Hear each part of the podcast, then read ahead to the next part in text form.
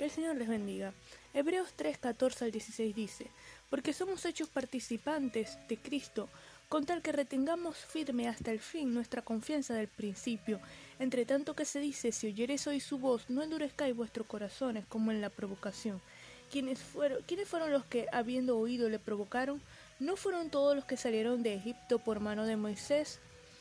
El autor del libro de Hebreos nos hace una exhortación a que no sigamos el ejemplo del pueblo de Israel, quienes habían salido de Egipto con mano poderosa de la mano de Dios, sin embargo en el desierto le desobedecieron y por su incredulidad provocaron la ira del Señor.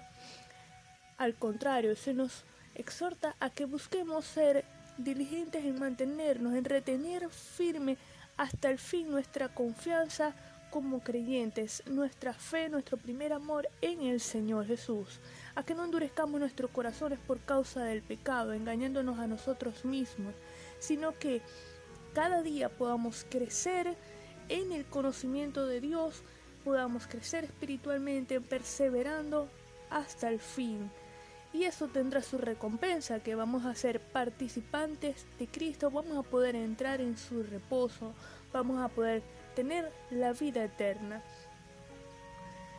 Cualquiera que sea la circunstancia por la que estemos atravesando, no endurezcamos nuestros corazones, todo lo contrario, escuchemos siempre la voz del Señor y escudrillemos su palabra, porque en ella tendremos la vida eterna.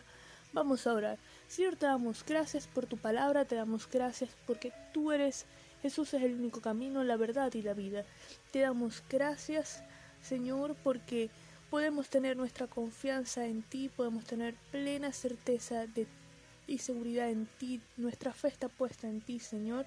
Ayúdanos a crecer cada día más espiritualmente y que no endurezcamos nuestro corazón, sino que seamos sensibles a tu voz. En el nombre de Jesús, amén.